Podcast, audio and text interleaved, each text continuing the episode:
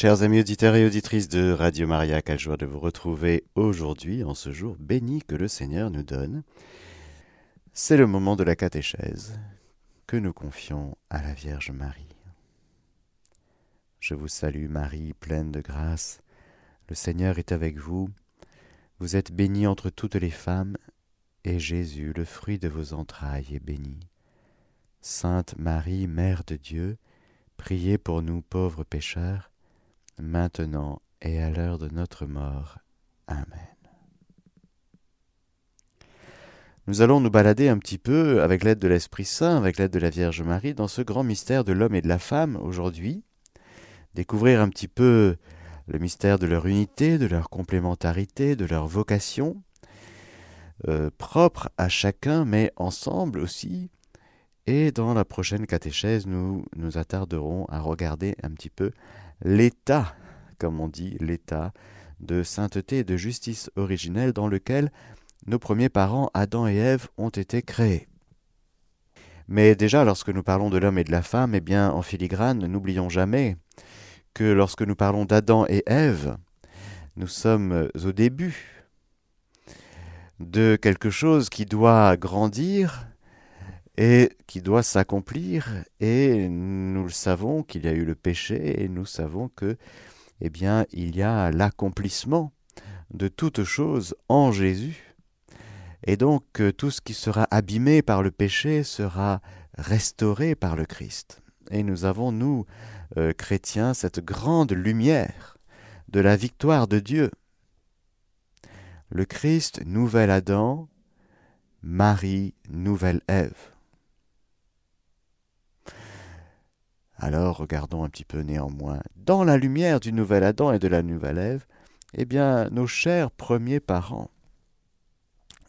Nos chers premiers parents qui ont existé, évidemment, lorsque nous parlons d'Adam et Ève, hein, c'est réel, hein, c'est pas un langage symbolico-fantastique, non, non, il y avait un début, hein, il n'y avait pas d'être humain, et puis il y a un premier couple, ça s'appelle le monogénisme. Et donc nous, nous croyons, nous, catholiques, qu'il y a, nous venons tous être humain, nous venons d'un même couple, Adam et Ève. Lorsque nous parlons d'Adam et Ève, et de temps en temps je dirais que Adam, ça signifiera l'humanité, nous parlons aussi d'un homme masculin, nous parlons d'une femme féminine. Homme et femme, il les créa. Dieu créa l'homme à son image, à l'image de Dieu il le créa. Hommes et femmes, il les créa. Nous avons vu que chacun de nous, être humain, nous sommes à l'image et à la ressemblance de Dieu, nous l'avons vu. Mais aujourd'hui, nous allons découvrir un petit peu que dans le mystère de l'unité, de la complémentarité homme-femme, eh bien, cette image et ressemblance de Dieu, j'allais dire, euh, scintille, brille d'une manière tout à fait particulière et que c'est dans le mystère de la complémentarité que l'image de Dieu se reflète le mieux. Nous avons vu dans le premier chapitre du livre de la Genèse, je vais répéter brièvement ce que nous avons vu, et puis nous allons revenir sur le deuxième chapitre du, livre de la Genèse, et avec euh, ces deux chapitres, ces deux récits qui euh, se compénètrent l'un l'autre, nous font découvrir des choses merveilleuses que nous pouvons euh, regarder, contempler pour notre vie quotidienne, pour nous émerveiller, frères et sœurs, du dessein de Dieu dans notre vie. Car euh, c'est vrai, si nous arrêtons de contempler le mystère de Dieu, que nous abritons, chacun de nous et ensemble, eh bien alors il y aura peu de lumière, il n'y aura plus de lumière, il sera, il fera sombre, et alors il y aura beaucoup de tristesse, parce que nous serons comme l'apôtre Jean en train de pleurer, ne sachant qui ni comment ouvrir le livre et les sept sceaux. Alors Jean pleura beaucoup, jusqu'au moment où l'ange lui dit non, ne pleure pas. Voilà, c'est le, c'est Jésus qui ouvre les sceaux, c'est l'agneau de Dieu. C'est-à-dire que pour euh, entrer dans le dessein de Dieu, pour le contempler, il nous faut une clé, il faut que quelqu'un ouvre, il faut que quelqu'un nous dise qui nous sommes. Car c'est mystérieux, frères et sœurs, par nous-mêmes, c'est impossible de savoir qui nous sommes. Je répète, par nous-mêmes, c'est compliqué. C'est quelqu'un d'autre qui doit nous le révéler, quelqu'un qui nous regarde, qui nous aime. Celui-là va porter un regard d'amour sur nous et il va nous aimer. Et alors, nous laissant aimer, on va d'un coup réaliser que nous sommes aimables, vous voyez Mais si personne ne nous regarde, personne ne nous aime, on ne va pas savoir qui nous sommes, vraiment. Ah, on va faire des choses, on va vivre, on va survivre, surtout. On va se bagarrer pour survivre, mais on ne saura pas qui nous sommes vraiment. Pour savoir qui nous sommes vraiment, il faut nous laisser regarder. Et il nous faut nous découvrir dans un regard de foi, frères et sœurs. Je répète les différents niveaux de connaissance. On peut regarder l'être humain à partir d'un regard scientifique et on va découvrir plein de choses sur le fonctionnement d'un organisme, d'un être humain. Ce sera passionnant. Nous pouvons regarder l'être humain à travers euh, son psychisme. Ce sera très intéressant aussi. Nous pouvons regarder ce que c'est qu'un être humain avec un regard philosophique. C'est très important. Nous pouvons aussi, et nous regardons toujours cette même réalité, avec un regard théologique, c'est-à-dire un regard de foi, le regard de Dieu posé sur sa créature, l'homme et la femme. C'est ce regard-là qu'il nous manque parfois, et alors on reste à des niveaux humains. Et si nous occultons ce regard de Dieu sur chacun de nous, nous passons à côté de la réalité profonde que nous sommes. Alors il nous faut recourir à la parole de Dieu, il nous faut recourir à la révélation divine qui nous est transmise fidèlement par le magistère de l'Église, l'enseignement de l'Église, sur l'homme et la femme. Alors là, on est dans le vrai, et là, on peut se balader, et là, on peut s'émerveiller, et on, a accès. On a accès au regard de Dieu sur nous. Alors là, Dieu vit que cela était très bon, et alors là, on peut se dire, ah, Manu, qu'est-ce que c'est? Qu'est-ce que c'est qu'un homme? Qu'est-ce que c'est qu'une femme? Et nous sommes pauvres, frères et sœurs. Nous sommes pauvres parce que nous n'avons pas fait tout le contour de ce que c'est qu'un homme, une femme, de notre propre personne, de nos amis, de nos, des conjoints, des, des proches. Il y a encore beaucoup de choses à non pas emmagasiner comme connaissance, c'est pas ça, mais nous avons beaucoup à aimer encore et à connaître. Et alors le Seigneur nous donne le regard de foi, il nous le donne.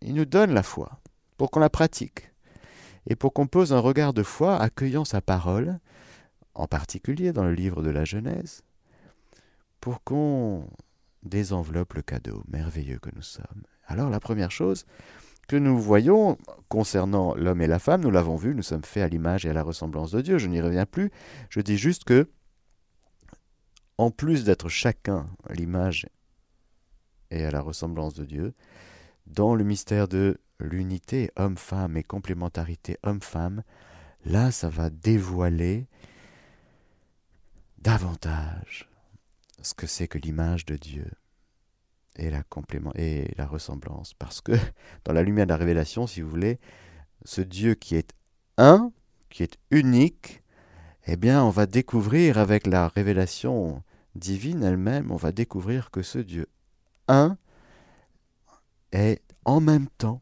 tout en étant un, je crois, en un seul Dieu, eh bien qu'il y a trois personnes divines, le Père, le Fils et le Saint-Esprit, et que c'est une communion d'amour et de lumière et que ce Dieu un et trine en créant sa créature, homme et femme, eh bien, il va nous faire participer à cette vie de communion d'amour et de lumière.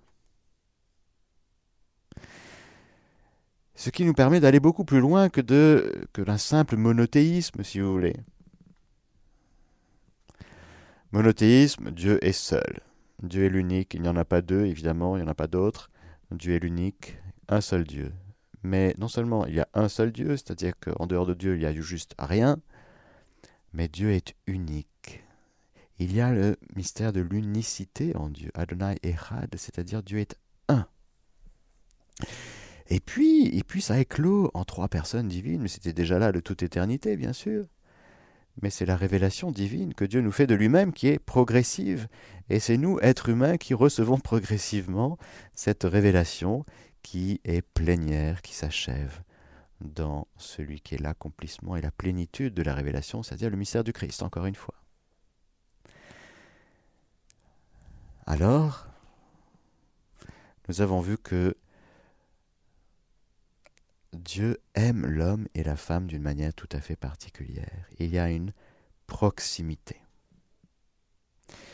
Nous avons vu que Dieu crée par sa parole, Dieu dit, faisons l'homme, et Dieu créa l'homme à son image. Homme et femme, il les créa. Et dans le deuxième chapitre, l'homme est le fruit d'un geste de Dieu. Il modela. Nous sommes dans un jardin qui s'appelle Éden, c'est-à-dire délice. Nous sommes faits pour être sur terre, pour prendre nos délices dans l'amitié avec Dieu et, et aussi dans la communion homme-femme, dans la communion fraternelle. J'espère, frères et sœurs, que vous prenez vos délices dans euh, vos amitiés.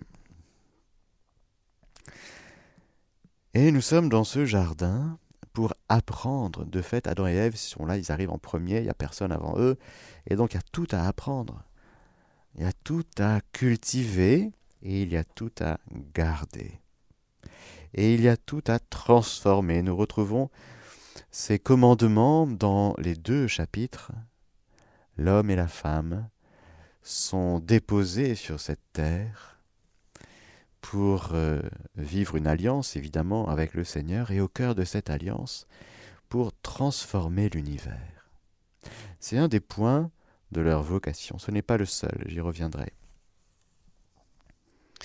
La transformation de l'univers, ce que la théologie appelle le dominium, très important.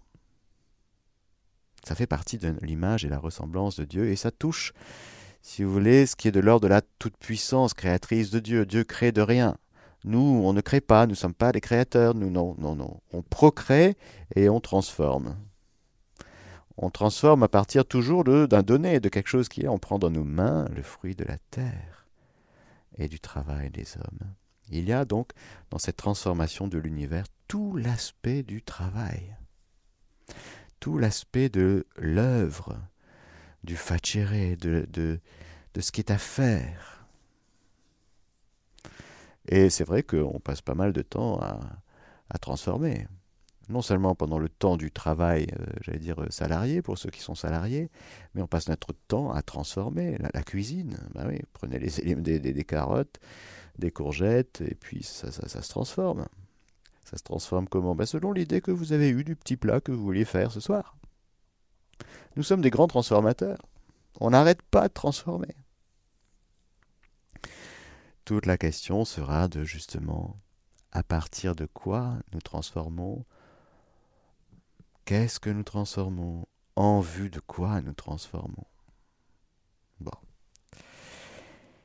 Il y a dans le premier chapitre ce commandement très clair de la fécondité. Soyez féconds, multipliez, emplissez la terre, soumettez-la, dominez sur les poissons, etc. La fécondité, qu'on retrouve dans le monde animal, dans le monde végétal, est tout à fait particulière chez l'être humain. Étant donné que nous sommes hommes et femmes à l'image et à la ressemblance de Dieu, le mystère de la fécondité, la fécondité sera un mystère qui va même au-delà de l'aspect de la stérilité ou pas de l'homme ou de la femme. L'homme ou la femme peuvent être stériles et un couple peut ne pas avoir d'enfants, ce qui est une vraie épreuve. Mais il se peut qu'il y ait une stérilité physique. Mais néanmoins, il y a toujours cette vocation à la fécondité. Et si cette fécondité, j'allais dire, ne se réalise pas dans la fécondité naturelle, l'arrivée d'un enfant, pour être clair, il y a toujours cette vocation et cet appel pour l'homme et la femme à être féconds, c'est-à-dire à porter du fruit, et même à porter les fruits de Dieu. Dieu, lorsqu'il nous demande d'être féconds, il nous dit, est-ce que tu veux bien participer à ma propre fécondité? Comme soumettre la terre, la dominer, la transformer, transformer l'univers est une participation à la providence divine, à Dieu qui pourvoit, à Dieu qui est providence, à Dieu qui est Père tout-puissant, eh bien c'est vrai que la fécondité aussi est une participation à la vie divine qui est substantiellement féconde. Je rappelle que Dieu n'a pas besoin de créer, il va bien. La création n'est pas une émanation nécessaire de Dieu, pas du tout. C'est une décision libre et totalement souveraine de Dieu. Et la création n'ajoute rien à Dieu. Dieu n'a pas besoin de la création, il n'a pas besoin de nous. Dieu va bien de toute éternité. Dieu se complaît en lui-même. Oui, il est la béatitude. Et il va tellement bien, il est tellement béatitude, qu'il se dit faisons l'homme à notre image et faisons cette créature, ce monde invisible et puis ce monde visible avec, avec l'homme et la femme au sommet qui vont être appelés à participer à sa propre vie divine. C'est un truc de fou. C'est le dessein de Dieu. Mais c'est gratuit, c'est libre. Ça ne rajoute rien. C'est sa gloire. Dieu est Dieu. Il n'a pas besoin de nos conseils. Il n'a pas besoin de ce qu'on lui dit de faire pour faire ce qu'il a à faire. Il fait ce qu'il a à faire. Il fait ce qu'il veut, Dieu. Et sa volonté divine n'est que bonne et bienfaisante. Et sa volonté divine est entre autres créatrice. Nous voilà donc créés par lui, par pure volonté de Dieu, par pur amour, sagesse et puissance. Alors, oui, nous sommes appelés à quelque chose de tout à fait particulier, et lorsque nous parlons de fécondité pour l'être humain, nous parlons d'autre chose qu'une fécondité entre lapin et lapine. Hein parce qu'un lapin et une lapine, ce sont des animaux, ok? Très bien. La survie de l'espèce euh, animale dans le genre euh, lapin, euh, voilà, est assurée lorsque monsieur et madame lapin font des petits lapins. Bon. Très bien. Pour l'être humain, ça revêt d'une d'autre dimension, beaucoup plus haute, profonde, et euh, avec un poids de gloire, et si complexe aussi. Et en raison du péché originel, si compliqué, si douloureux, et qui a besoin, là encore, qui aura besoin d'être sauvé. Bon. Alors, retenons euh, ce commandement. Soyez féconds. L'homme et la femme seront donc unis dans un mystère d'unité, de complémentarité, la fécondité, pas de fécondité en dehors d'une complémentarité. Ben non, il faut une complémentarité.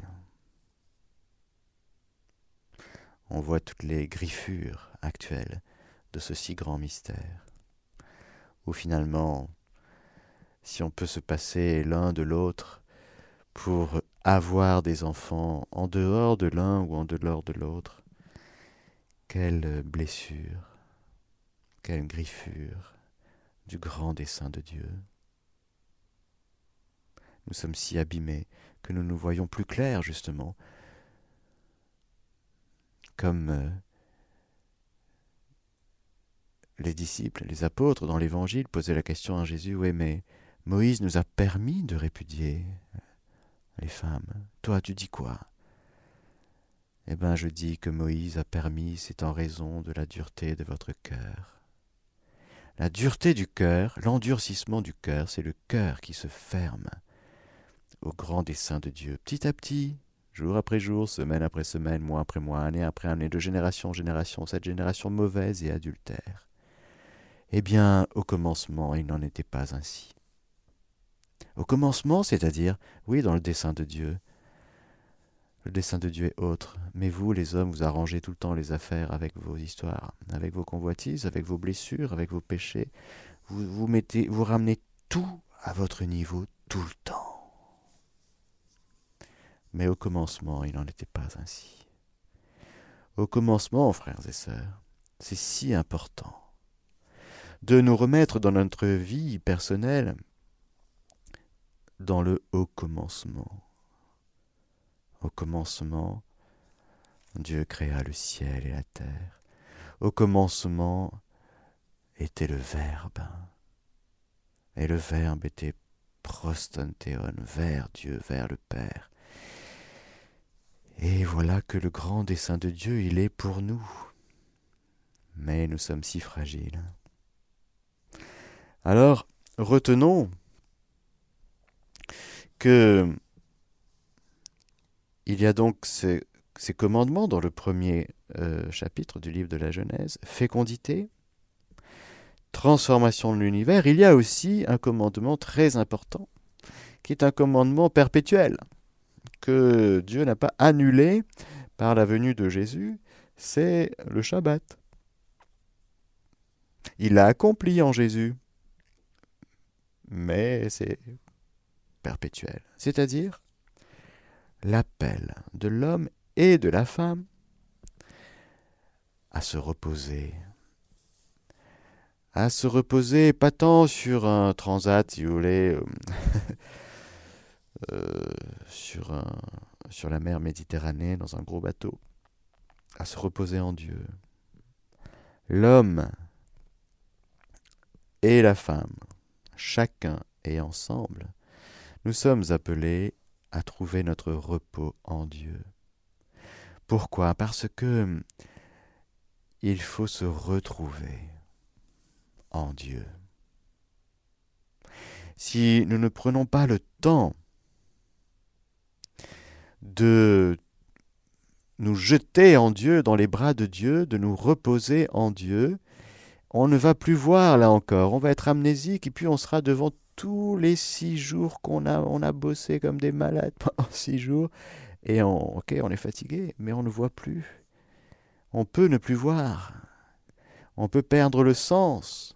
On peut perdre euh, l'énergie, ça c'est sûr, mais le Shabbat est donné pour l'homme pour qu'il se repose en Dieu et qu'il apprenne à tout offrir à Dieu, à lui rendre grâce et à tout recevoir de nouveau de Dieu.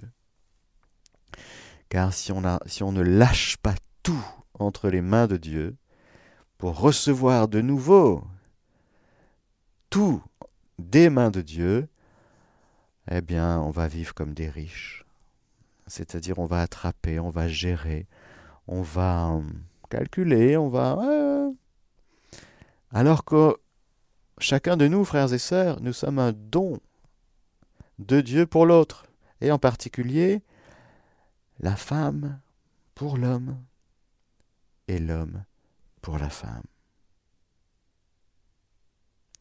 Nous voyons dans le deuxième chapitre du livre de la Genèse, le Seigneur Dieu fit tomber une torpeur sur l'homme, qui s'endormit. Pourquoi?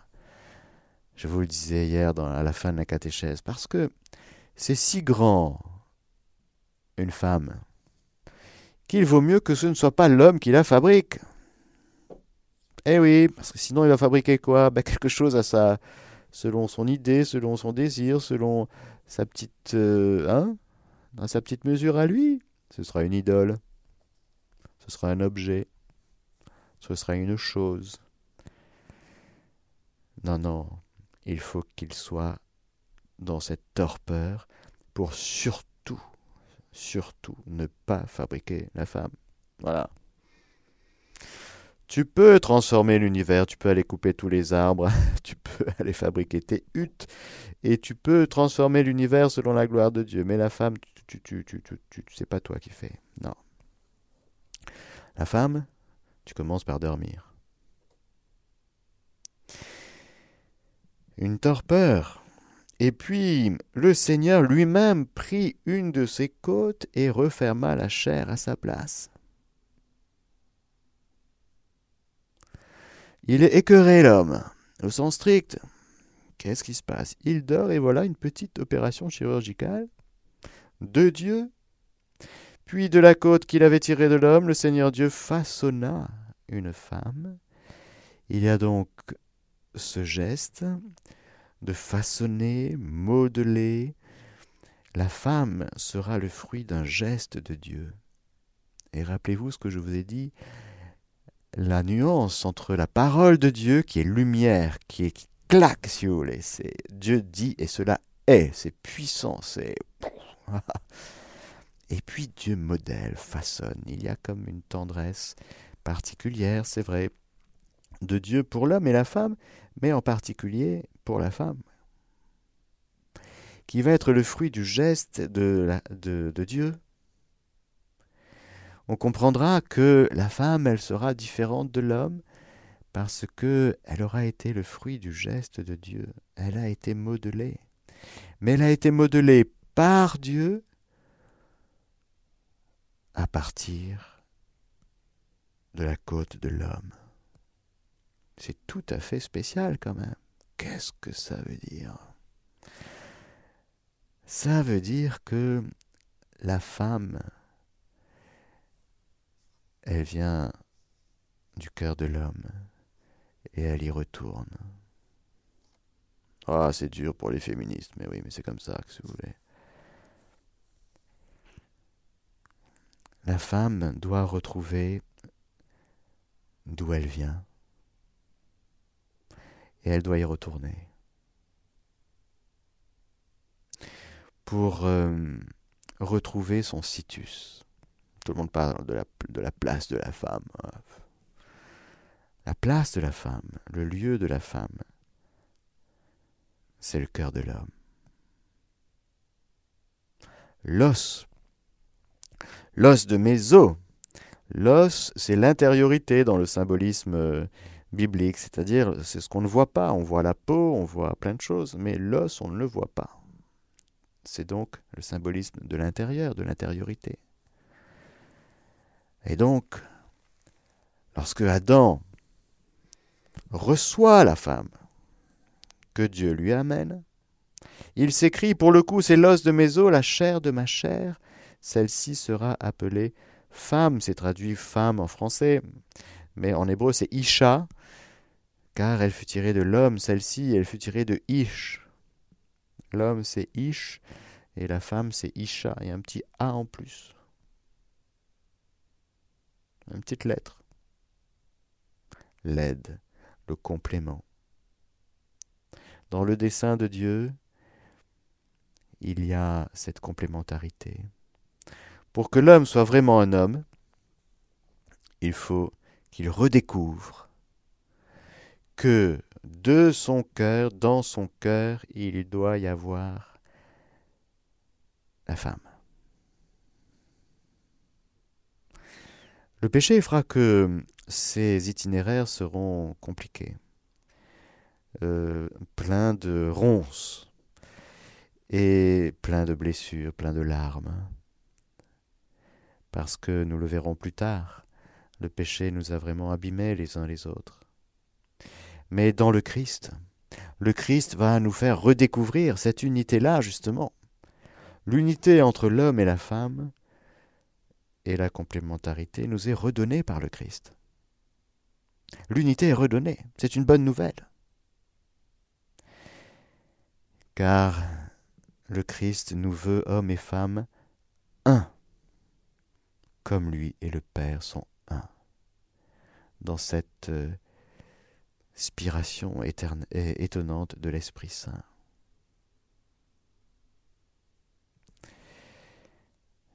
Il nous faut redécouvrir cette unité-là, frères et sœurs, car c'est le dessein de Dieu. Et le dessein de Dieu, c'est que des merveilles, c'est que des bonnes nouvelles. c'est que du bonheur. Alors, arrêtons-nous pour les minutes qui nous restent sur ces quelques versets qui sont extraordinaires. La femme, elle doit se recevoir de Dieu. Elle doit se recevoir de Dieu comme euh, une perle précieuse, comme une réalité tout à fait, euh, j'allais dire, euh, chérie de Dieu. Parce que si Dieu a pris le soin d'endormir l'homme, qui était déjà arrivé au sommet, mais il a cherché l'homme partout dans la création, il a nommé toutes choses, mais il ne trouva pas l'aide qui lui soit assortie. Alors c'est Dieu qui fait ça pour l'homme, pour la gloire de Dieu bien sûr, mais pour le bonheur de l'homme et pour le bonheur de l'homme et la femme. Et tout cela pour sa gloire, pour sa joie et pour la joie de l'homme et de la femme. Il faut donc que la femme retrouve les mains du Père. Entre tes mains, Père, je remets mon esprit. C'est très important, c'est très très important pour chacun de nous, frères et sœurs, mais pour que l'humanité aille bien, il faut que chacun de nous nous retrouvions ces choses pour les vivre. La femme doit retrouver qu'elle est le fruit du geste de Dieu, c'est-à-dire elle est pétrie, elle est modelée. C'est pour ça qu'il y aura chez cette femme, dans, dans la femme, cette souplesse. L'aspect de la souplesse, oui, peut-être plus souple que l'homme, qui est un peu plus euh, une armoire rectangulaire, si vous voulez. Hein c'est les tiroirs. Il y a un homme, c'est c'est un peu des tiroirs. On peut pas faire, on dit hein, dans le langage, il ne peut pas faire plusieurs choses en même temps.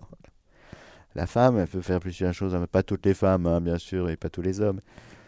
Mais c'est pour dire qu'il y a ce côté d'être pétri, ce côté d'être modelé, d'être souple, assoupli.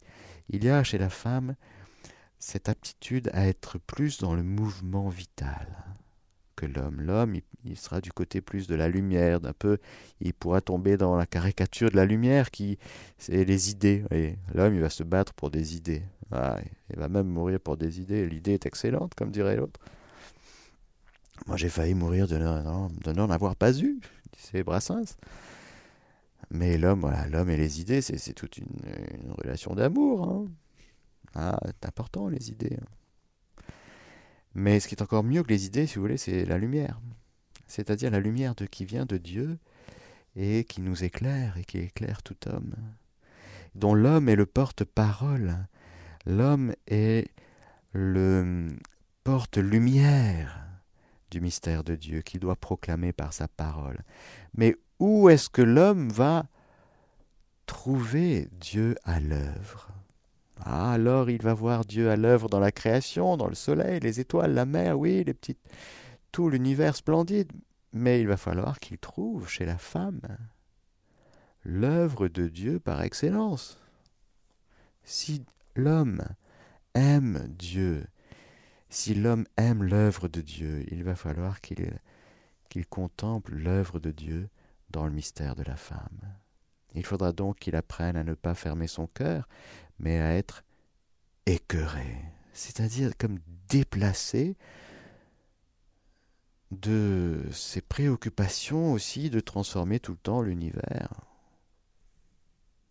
Parce que ça, il aime bien ça. Ah ouais, transformer tout, là, tout ce qu'il peut transformer, il aime bien. Sauf que il a été plaqué par terre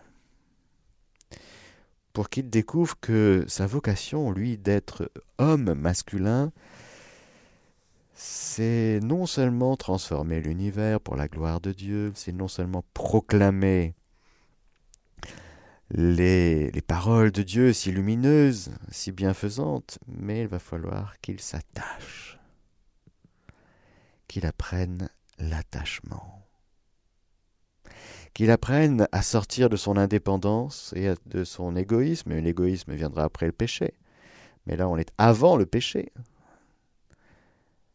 ce n'est pas un moine isolé, l'homme masculin. Non, ça n'existe pas. Dieu seul, moi tout seul avec Dieu, ça peut être une tentation pour l'homme. Mais voilà que la femme lui est amenée, et ça vient tout bousculer. Ça vient tout bousculer, frères et sœurs. Ça vient tout bousculer dans le bon sens. Avant le péché, si vous voulez, c'est que du bonheur. Après le péché, c'est un peu compliqué. Mais avant, c'est pour le coup l'os de mes os, la chair de ma chair. Il est content, il est heureux, il rend grâce.